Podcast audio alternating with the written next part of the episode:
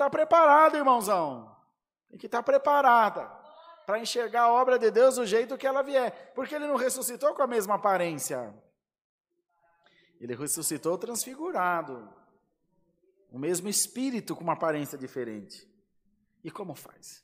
Quando encontrou os discípulos no caminho de Emaús, ninguém nem tchum, nem percebeu. E ele estava ali conversando o que acontecia, ele chegou junto e falou: O que, que é essas coisas que vocês estão falando? Eu de desentendido, né? É, és tu peregrino em terra estranha? Ainda ralharam com ele. Porventura não sabe das coisas que sucederam nos últimos dias sobre Jesus, homem grande em obras, profeta de Deus, bababá, que foi morto e foi crucificado, e hoje já é o terceiro dia que ele está morto. E o Senhor ali de certo olhando falou: Ai, que dó.